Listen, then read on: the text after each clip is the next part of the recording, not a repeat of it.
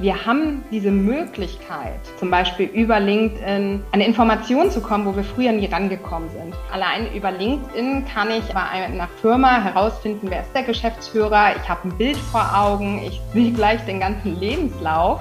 Hinzu kommt noch, dass wenn ich die Postings studiere, sogar noch herausfinden kann, was hat diese Person für ein Hobby. Vielleicht hat er irgendwie gepostet von letzten Footballspiel mhm. und von irgendeinem bestimmten Fußballverein und schon habe ich einen Aufhänger. Also ich habe eine Möglichkeit, über Social Selling viel schneller an warme Leads zu kommen, ähm, anstatt die klassische Kaltakquise. Heute im Elevator Talk Stefanie Kubik, Founder und Managing Director SK Inspiring Hotels and Venues. Herzlich willkommen beim Elevator Podcast. Heute hosted by Laura Schmidt.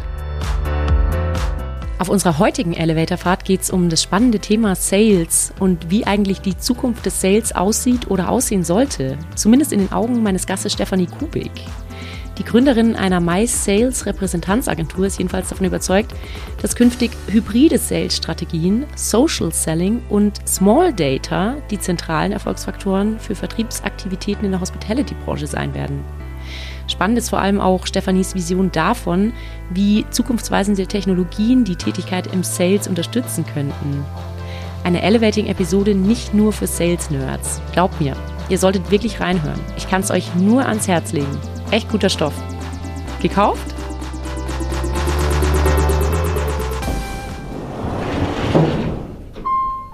Liebe Stefanie, herzlich willkommen zu unserer gemeinsamen Elevator-Fahrt. Und apropos Elevator, ich würde äh, von dir gerne wissen, bevor wir jetzt hier gleich losfahren, wie oder wann eine Fahrstuhlfahrt für dich zur Inspiration wird. Denn das Thema Inspiration ist ja eines, mit dem du dich tagtäglich befasst. Ja, auf jeden Fall. Spannende Frage zu Beginn. Eine Fahrstuhlfahrt. Ähm, ich hatte mal eine ganz tolle, inspirierende Fahrstuhlfahrt und das war so ein ganz alter Fahrstuhl, der überhaupt keine Türen hatte und wirklich noch so ein, wie so ein Lastenaufzug, kann man sagen. Und ähm, da bin ich noch so halb reingesprungen. Und das war wirklich sehr amüsant, muss ich sagen. Ja, das sind diese Paternoster und da gibt es ja gar nicht mehr viele in Deutschland. Kann man sich immer freuen, wenn man mal noch einen findet. Genau, genau. Der ist nämlich dann auch gleich stehen geblieben, weil ich natürlich zu spät reingesprungen bin.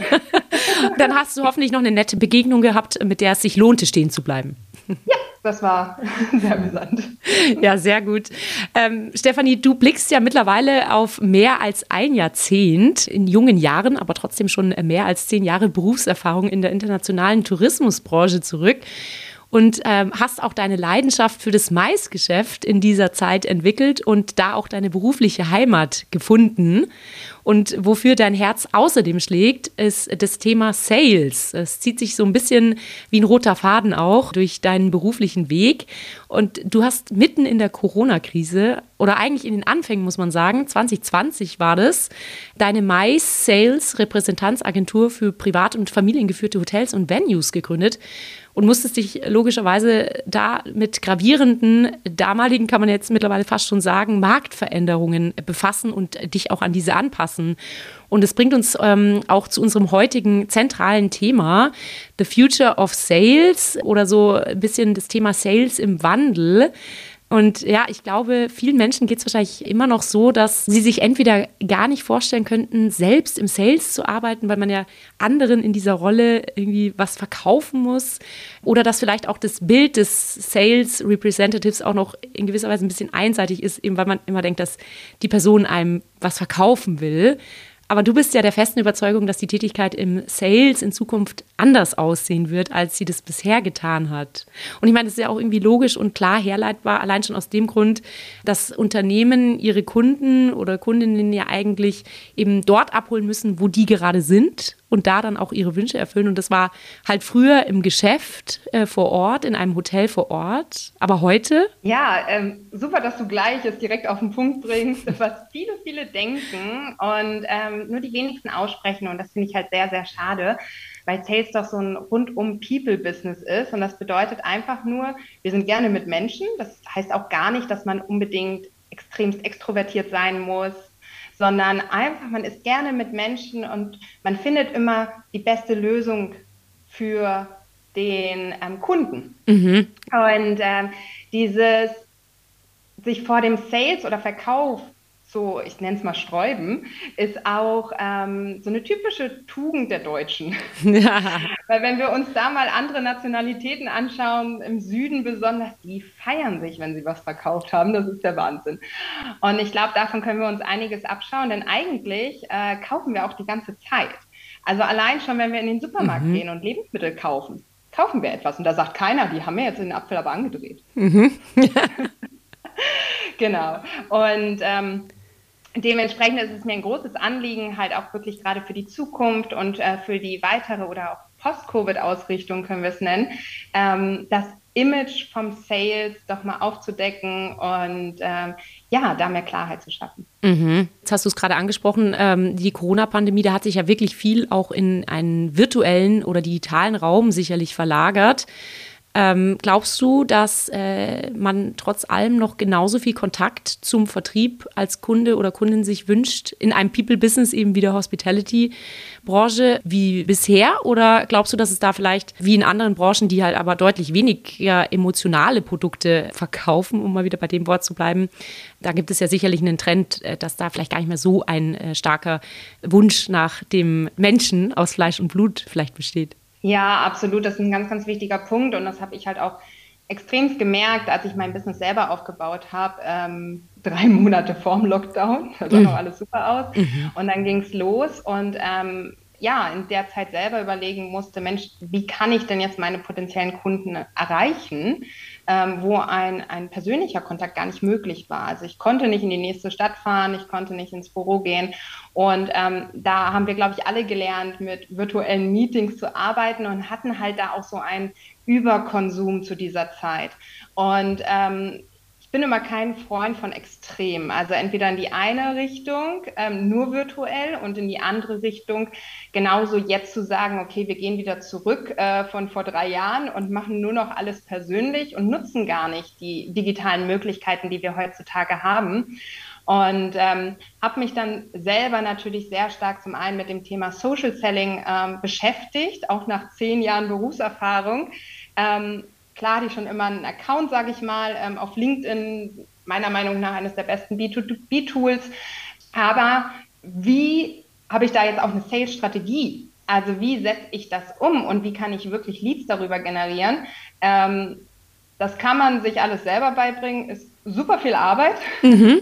Oder man sucht sich die Leute, die es schon gemacht haben und fragt mal, wie es geht. Mhm. Und wie hast du denn dann deine Kunden in der Zeit erreicht, als du dir die Frage gestellt hast? Ja. Genau, also ich habe wirklich alles ausgeschöpft, was ging, habe mich selber weitergebildet in der Zeit, selber mit einem digitalen Programm und ähm, habe die Skills des Social Sellings gelernt und das fängt ja schon an alleine ähm, mit der Vernetzung. Das fängt alleine an, wer ist meine Zielgruppe, wen möchte ich überhaupt ansprechen. Zum anderen, äh, wie gestalte ich einen Post auch verkaufspsychologisch, wie mache ich das moderne Follow-up, anstatt nicht 100 Mails nur noch einzeln rauszuschicken, sondern wie kann ich das auch mit, wie du es vorhin schon gesagt hast, Emotion ähm, zum Beispiel auf einer Social-Media-Plattform darstellen. Mhm. Und ähm, ich habe wirklich komplette Akquise in der Zeit, also mein Netzwerk ausgebaut über Social Selling. Mhm.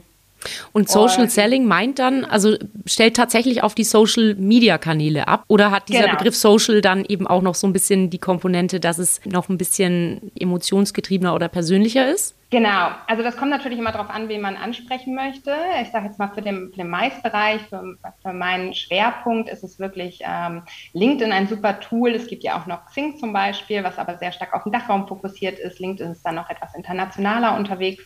Ähm, oder halt auch Instagram, mhm. wo wir aber sagen, bei Instagram ist es natürlich sehr stark B2C in dem Bereich. Ähm, viele, bevor sie in Urlaub fahren oder irgendwo hinreisen oder sei es auch ein, ein Stadthotel buchen, schauen sich erstmal die Bilder auf Instagram an, zum Beispiel, bevor sie sich die Website anschauen. Mhm. Und das ist etwas, ähm, was wir auf jeden Fall in den Hinterkopf behalten sollten und da auch ja viel präsenter sein müssen. Also das ist gar nicht mehr so ein Punkt von das immer so schön wollen.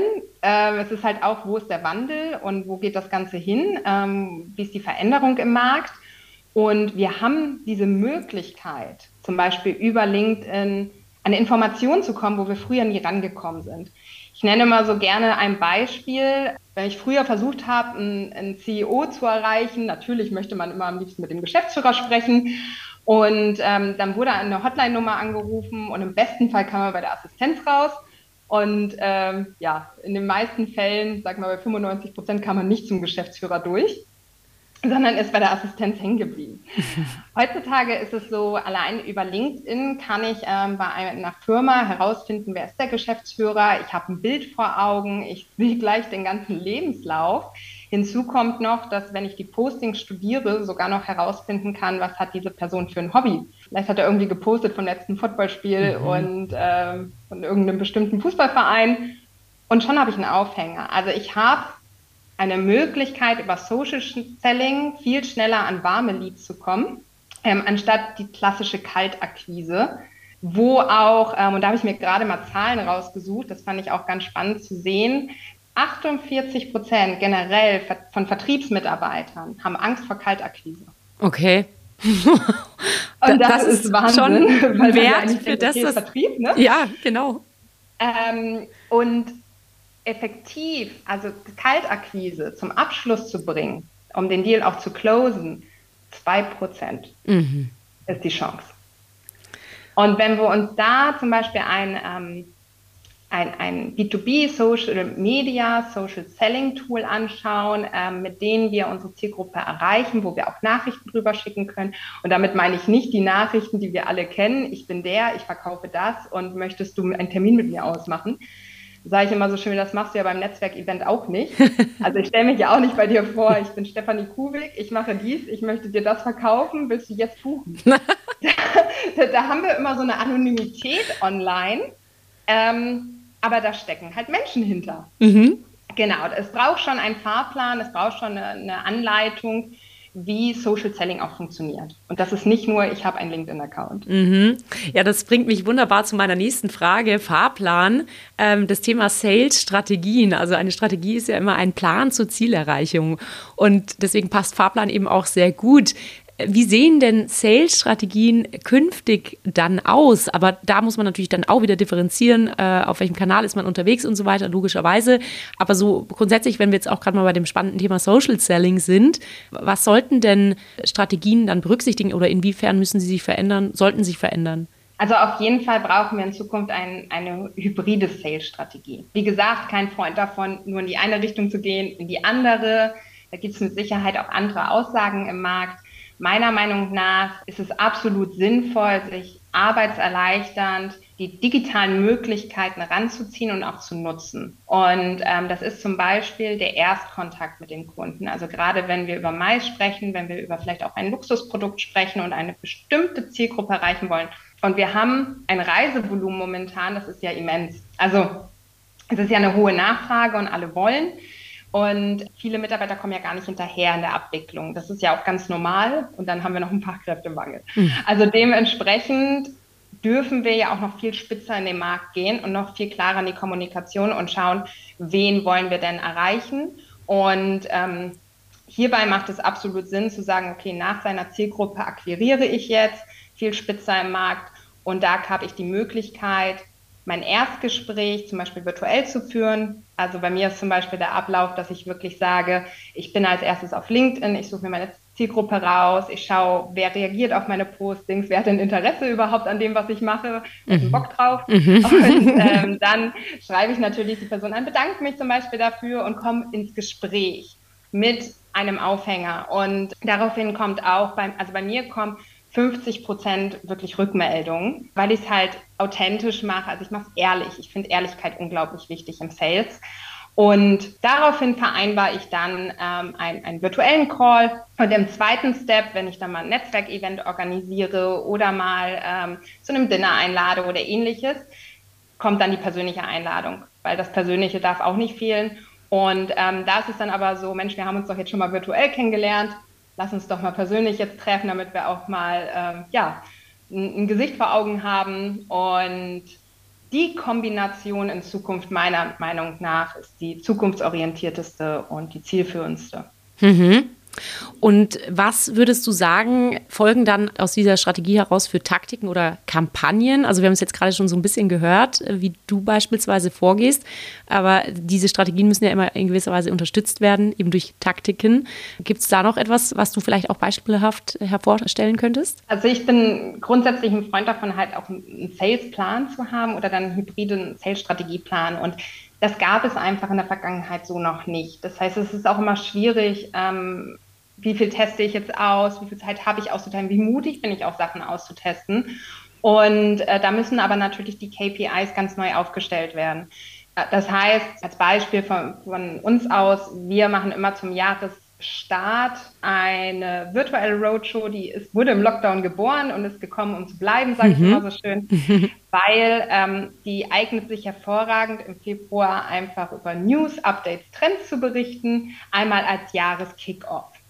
Dann wissen alle immer, okay, die Hotels in meinem Portfolio und nach und nach im Jahr habe ich natürlich verschiedene ähm, Maßnahmen, wo wir uns treffen, mhm.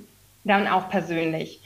Und warum habe ich mir gerade den Jahresstart dafür ausgesucht? Januar, Februar sind Monate, wo sowieso keiner Lust hat, rauszugehen. ähm, es ist kalt, es ist nass, es ist grau und die meisten, wie es jetzt heutzutage auch ist, 50 Prozent Homeoffice, sind dann im Homeoffice und wir können ganz Deutschland erreichen. Das ist ein Riesenvorteil. Vorher war es in der reinen äh, Sales-Repräsentanz so, dass man von Stadt zu Stadt gereist ist und überall jeden persönlich getroffen hat. Ich bin sehr dankbar um die neuen Möglichkeiten, weil so bin ich auch komplett remote-kompatibel und konnte zum Beispiel mein Februar auf Bali verbringen. Mm, wow. Und jetzt sagtest du, es braucht dann aber eben auch diesen Salesplan. Wie geht man den denn dann an? Den, den Salesplan ist natürlich in erster Linie so, dass man wirklich ganz genau definieren muss, wer ist meine Zielgruppe. Ich nenne es auch immer so schön meine Business-DNA, weil wir halt diesen, diesen Overload haben. Wir haben überall einen Overload in allem mhm. in der Gesellschaft und ähm, müssen natürlich jetzt schauen, dass wir das, die Sales-Mitarbeiter auch so geschult haben und ähm, so viel, dass sie so viel Selbstvertrauen bekommen in dem, was sie machen, dass sie halt auch die ideale Zielgruppe ähm, ansprechen. Und hier sind wir meistens halt immer nur sehr oberflächlich unterwegs. Da darf es dann nochmal viel tiefer reingehen und wirklich noch zielgerichteter, wie hebe ich mich ab aus der Masse. Und dann im zweiten Schritt wird danach natürlich der Salesplan ausgerichtet. Ähm, zum einen mit digitalen Sales-Aktivitäten, wie ich gerade schon mal ein Beispiel genannt habe, ähm, mit einer Social-Selling-Taktik. Es bedarf einer Routine. Also ein Post auf LinkedIn zum Beispiel bringt es auch nicht. Ähm, Kontinuität, Geduld, Durchhaltevermögen, Ausdauer, das ist super, super wichtig. Und daraufhin dann vereinzelt persönliche Sales-Maßnahmen, je nachdem, wo natürlich auch mein Zielkunde sitzt, mhm. wo ich dann hingehe, in welche Stadt etc. Ähm, also da braucht man wirklich so einen Fahrplan und wir unterstützen auch dabei ähm, seit diesem Jahr jetzt mit selber einem hybriden Programm, was wir gelauncht haben und ähm, geben da wirklich ein, ja, eine Vorlage, einen Fahrplan und erarbeiten das gemeinsam mit unseren Kunden. Okay, verstehe.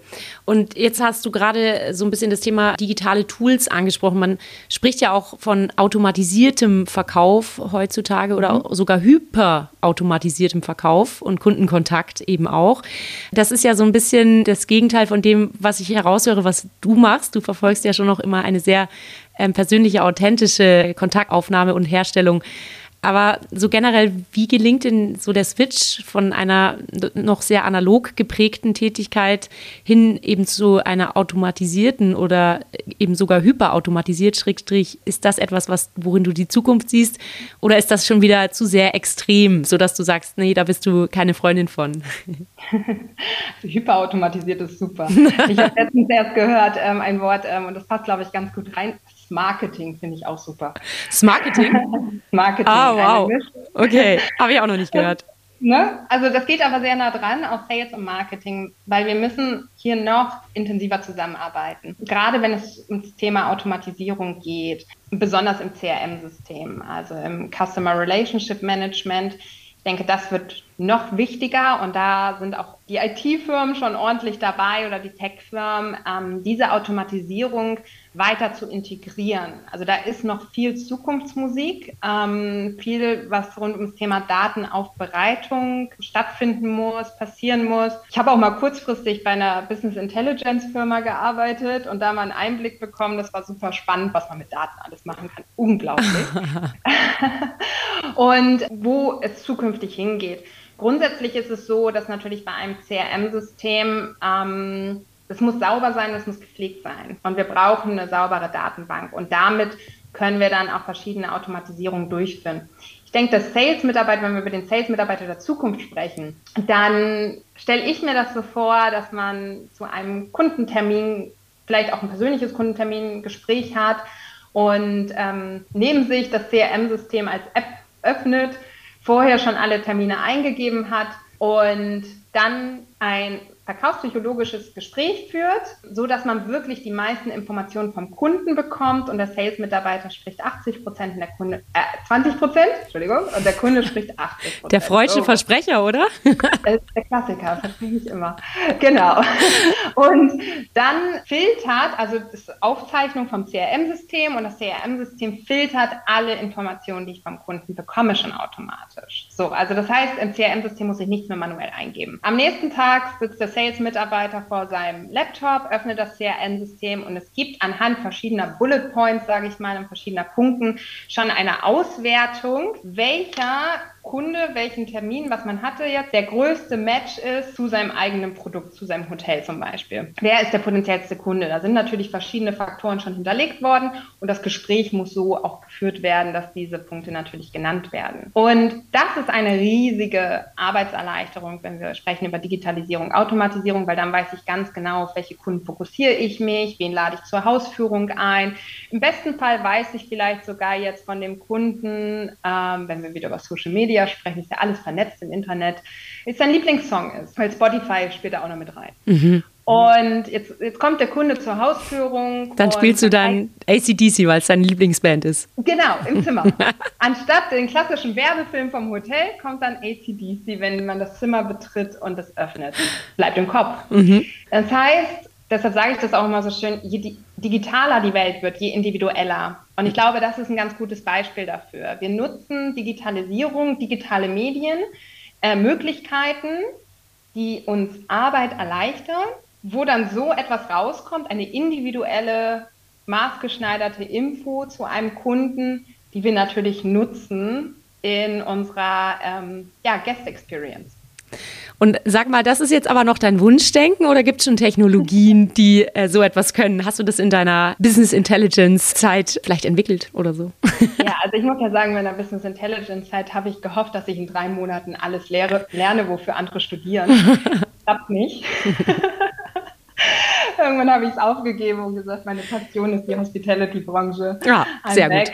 Das, das würde zu tief gehen. Also es gibt mit Sicherheit Ansätze schon im Markt und es gibt mit Sicherheit die richtigen ähm, Tech-Firmen, die das schon umsetzen können. Mhm. Ich habe einige Automatisierungen in meinem CRM-System, die mir auch die Arbeit erleichtern und wonach ich einfach zielgruppenspezifischer äh, filter und zum Beispiel dann schon sehe, ein Kunde hat Interesse an Österreich und dann schicke ich natürlich die Infos auch nur an den Kunden, der Interesse hat an Österreich als Beispiel. Mhm. Und ähm, wegkommen von diesen Massengeschichten, mhm. von Massenmailings und Co. Mhm. Das, das möchte keiner mehr und hat keiner, hat auch keiner mehr die Zeit für, nimmt er sich auch nicht. Jetzt äh, noch mal kurz zum Thema Big Data zurück. Da würde mich nämlich auch interessieren, ob du denkst, dass der Vertrieb künftig einfach in Summe weniger auf Erfahrungswerten und Intuition basieren wird, sondern eben viel, viel datengestützter abgehandelt wird. Glaubst du, das wird so sein und was muss man dann aber eben machen, abseits von Datenpflege? Wie kann ich denn dann meine Daten auch nutzen? Ja, auf jeden Fall. Also ich glaube, dass wir zu, zu ein schönes Buzzword ist Data-Driven. Mhm. Also, dass wir in eine Data-Driven Experience übergehen, in eine Guest Experience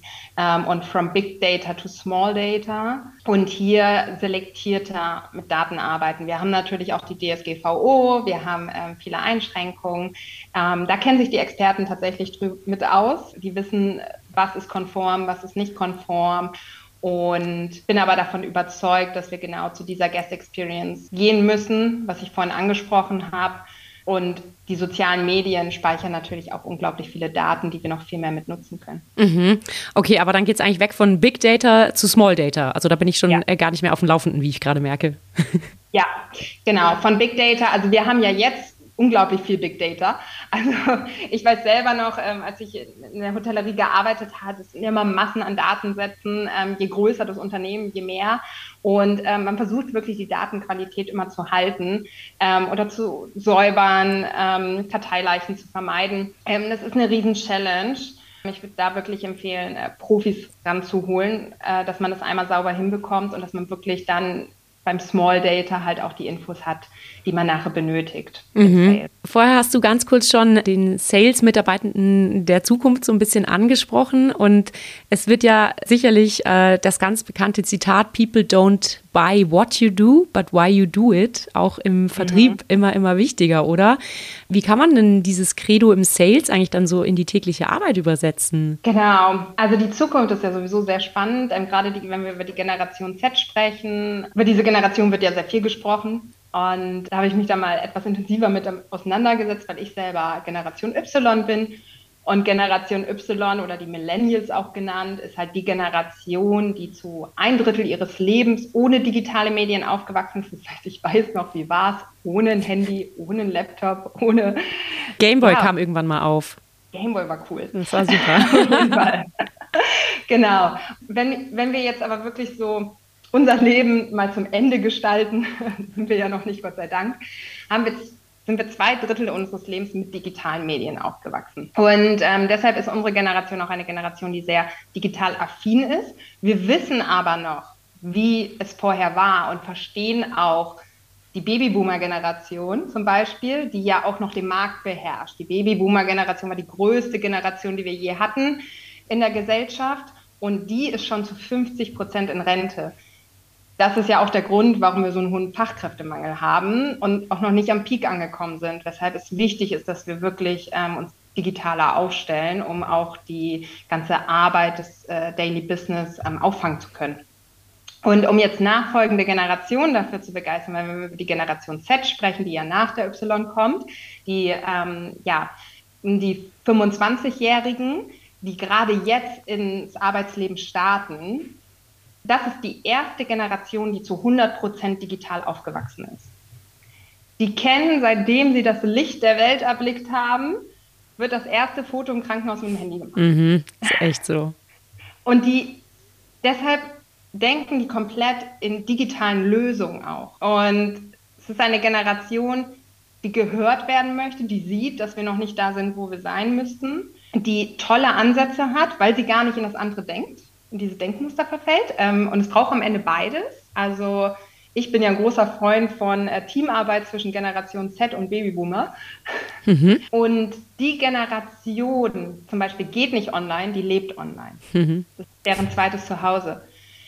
Das heißt, wenn ich kein hybrides Sales-System in der Zukunft habe, sondern immer noch der Meinung bin, ich fahre von Büro zu Büro und klopfe mal an und äh, stelle mich vor, das, das macht die Generation nicht da haben die kein, da sagen die, das ist ja, also das ist ja so oldschool, old-fashioned, ähm, konservativ, das machen wir nicht. Also das heißt, ich brauche schon, um die für, für ein Hotel, für einen Sales-Job zu begeistern oder auch eine Location, brauche ich schon ein Benefit, entweder zum Beispiel ein digitales Onboarding, was remote-kompatibel ist. Ich brauche ähm, auf jeden Fall muss die Generation sehen, dass wir uns in digitalen Prozessen schon drin befinden, nicht, dass wir erst starten sondern schon drin sind und jetzt euer, euer Know-how benötigen.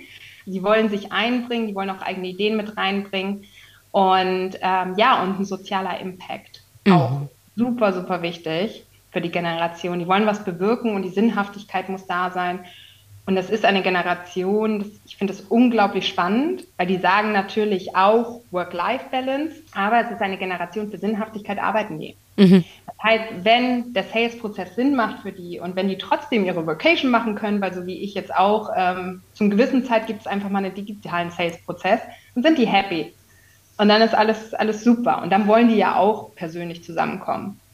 Und äh, ja, und durch diese Sinnhaftigkeit kann man ja eigentlich auch direkt sagen, man, man verkauft ja sozusagen wirklich das, also das eigene Warum oder das eigene Why und das Produkt genau. ist halt dann noch da, so ungefähr. Aber ja. Der Purpose steht halt im Vordergrund. Das passiert dann so ein bisschen automatisch, würdest du sagen, oder? Genau, und ähm, auch mit Ehrlichkeit. Also es ist auch eine Generation, die, die, die, sagt nicht, wir verhandeln jetzt hier die ganze Zeit. Das ist nicht, das ist aber auch alles aus der Geschichte ein bisschen raus, ne? wo wir den Massentourismus früher hatten ähm, und jetzt immer mehr zur Individualität gehen. Da sagt halt auch die Generation, nee, ähm, die steht halt auch dafür ein, wofür sie steht. Und das ist sehr schön. Weil dann haben wir keine Preisschlachten, dann haben wir keine, sondern hey, du passt zu unserem Produkt oder du passt nicht und ich gehe ganz ehrlich mit dir in den Austausch. Mhm. Und das ist eine tolle Entwicklung. Und wie schaffst du es aber, dass du so Intergenerationsteams bildest oder eben die Generationen mixt und mingelst? Ja, das ist, das ist natürlich ein ganz spannendes Thema weil ähm, da treffen natürlich zwei extreme Generationen aufeinander. Also wir haben einmal die, die Babyboomer-Generation, die Nachfolger von der Nachkriegszeit auch sind, die sich was aufgebaut haben, die Sicherheit wollten, die ähm, ja ihr, ihr stabiles Umfeld. Und dann haben wir eine Generation, ähm, die geboren ist, die Generation Z, die geboren ist in eine Gesellschaft, die im Prinzip alles hat und ähm, auch schnell überfordert ist dadurch, weil sie gar nicht sagen kann, wo die in fünf Jahren stehen weil sich auch wieder alles so schnell verändert und weil die ganze Welt offen steht. Deshalb haben viele Unternehmen tatsächlich schon so, so Schlichter eingestellt, die nur so Cultural Manager, also in diese Richtung, die nur dafür sorgen, ähm, Community Manager, ähm, ganz viele, jeder IT-Firma hat, glaube ich, einen Community Manager, die wirklich genau dafür sorgen, dass da solche Projekte zusammengelegt werden, dass alle gehört werden, dass die Bedürfnisse erfüllt werden. Super spannend, ja, was dabei rauskommt. Und wer, glaubst du, ist auch ein Modell für Hospitality-Betriebe? Auf jeden Fall. Mhm. Auf jeden Fall. Genauso wie wir ähm, auch da immer mehr Nachhaltigkeitsmanager, ne? Sustainability Manager, also da ja auch viel umgestellt wird und auch einige Positionen geschaffen werden, macht es durchaus Sinn, das auch zu machen, ja. Mhm. Und äh, was würdest du sagen, zeichnet sich da am Horizont ab? Siehst du da irgendwie schon irgendwas schweifen? Was ist so the next big thing in puncto Sales? Also ich finde ja so ein bisschen diese digitale Aussicht, die du gegeben hast, ist super spannend, aber gibt es da irgendwie für dich noch was, wo du sagst, das ist echt die Zukunft in, in deinem Metier? Also was ich super, super spannend finde, ist dieser Mix auf der einen Seite die Digitalisierung, Social Selling etc. Auf der anderen Seite, wenn wir live zusammenkommen, dann geht es um die Menschen und dann dürfen wir alle digitalen Medien zur Seite schieben. Und das ist etwas, ähm, wo wir wirklich wieder ganz weit zurück, ähm, back to the roots gehen. Und ähm, es gibt, es gibt eine, eine tolle Serie, die muss ich ganz kurz spoilern, weil die, ich habe die gesuchtet als Verkäuferin sozusagen, äh, weil ich die so toll fand. Und das ist ein ganz altes Kaufhaus in Spanien, also sowas wie, ähm, wie in Hamburg das Alsterhaus, also so privat geführt und Inhaber geführt. Und die mussten früher ja allein, guck mal, die haben die Sales gemacht, die hatten gar keine Telefonnummern. Die, also das ist so spannend, sich da mal was abzuschauen. Und die sind dann zum Beispiel nach New York geflogen, um eine ähm, ähm, Flugbegleiterin-Kollektion zu präsentieren bei einem potenziellen Auftraggeber. Und ähm, haben dann alle Entwürfe auf dem, auf dem Weg verloren und mussten es neu gestalten und haben überlegt, wie präsentieren wir das jetzt? Da gab es ja noch gar keine PCs und haben ähm, Cola-Flaschen genommen und die ausgeschmückt wie so, wie so Puppenkostüme äh, mit dieser Uniform und haben das so präsentiert, weil sie gesagt haben, die Cola-Flasche wurde ähm, anhand einer Silhouette einer Frau ähm, gestaltet und wie kann das denn schöner an einer Frau aussehen als an dieser Cola-Flasche? Mega Storytelling. Super. Und hatten natürlich am Ende den Auftrag. Auf jeden Fall, das ist etwas, was so erfrischend heutzutage ist. Und wenn wir zum Beispiel Netzwerkevents machen ähm, im Mais-Bereich, dann ist an Präsentationsformaten alles erlaubt, nur keine klassische PowerPoint. Und genau da geht es darum, so kreativ wieder zu werden, zu überlegen, wie kann ich mit Sinn, wie kann ich zum Beispiel, viele Hotels haben eigenen Hotelduft. Einfach mal diesen Duft mitzubringen, um die Sinne ähm, anzuregen, um zu merken, oh, ja, den kenne ich aus dem Hotel, super Giveaway. Und das, das macht für mich ein richtig guter Sales Manager aus, wenn er es hinbekommt, ohne digitalen Medien im Persönlichen in Erinnerung zu bleiben. Mhm. Es geht am Ende nur darum, dass wir im Kopf bleiben. Wir müssen ja alle Zahlen, Daten, Fakten runterrattern, kann sich eh keiner merken. Ähm, wir müssen nur wissen, wen müssen wir kontaktieren, um es zu finden oder dann zu platzieren und dieses Vertrauenslevel aufbauen. Ja, erstmal vielen, vielen Dank, Stefanie, für die sehr inspirierende Elevator-Fahrt. Ich würde mal sagen, das ist ein inspiring virtual venue, den wir hier mit unserer Aufnahme geschaffen haben. Äh, was sind deine abschließenden Worte, wenn du aus dem Elevator gleich aussteigst? Meine abschließenden Worte sind, probiert neue Sachen aus. Also lasst wirklich auch eine Fehlerkultur zu, tastet euch heran, ähm, Netzwerken, tauscht euch aus mit den Leuten, die schon diesen Weg gegangen sind, vielleicht auch in da, wo Stillstand war, mit Erfahrungen, was gut funktioniert hat, was nicht so gut funktioniert hat. Und ja, seid ehrlich und authentisch im Sales. Und genau, wenn der Schuh nicht passt, passt er nicht. Und ja, findet immer gemeinsam die beste Lösung. Und keep it simple, ganz wichtig.